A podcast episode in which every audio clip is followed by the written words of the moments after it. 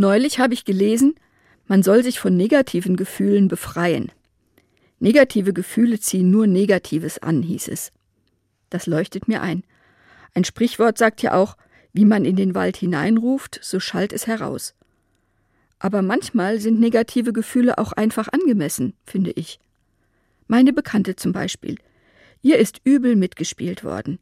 Jemand hat schlecht und falsch über sie gesprochen. Andere Menschen haben das geglaubt.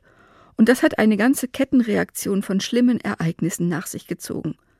Das hat schließlich sogar ihre Gesundheit ruiniert. Soll sie da nicht wütend sein auf diesen Menschen? Auch Jesus ist wütend geworden, als er zum Beispiel die Händler im Tempel gesehen hat. Ich stelle mir vor, dass er ein richtiges Theater gemacht hat, als er sie aus dem Tempel geworfen hat. Da war die Wut doch auch zu etwas gut, denke ich mir. Aber wie kann man mit Wut denn gut umgehen? Meine Bekannte kann sich ja schlecht rächen. Bei ihr kam es dann so. Irgendwann hat die Wut sie dazu gebracht zu sagen, der soll damit nicht durchkommen. Der wollte mich vielleicht wirklich zerstören, aber das soll ihm nicht gelingen.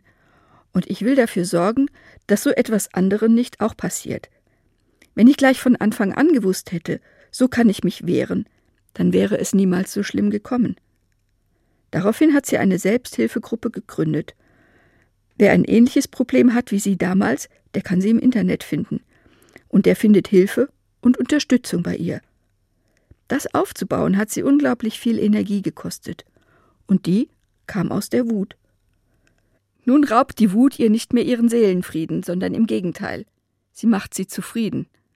Ich bin froh, dass ihr das gelungen ist. Und ich habe dabei gelernt, die Energie der Wut kann wichtig sein, um etwas nachhaltig zu verändern.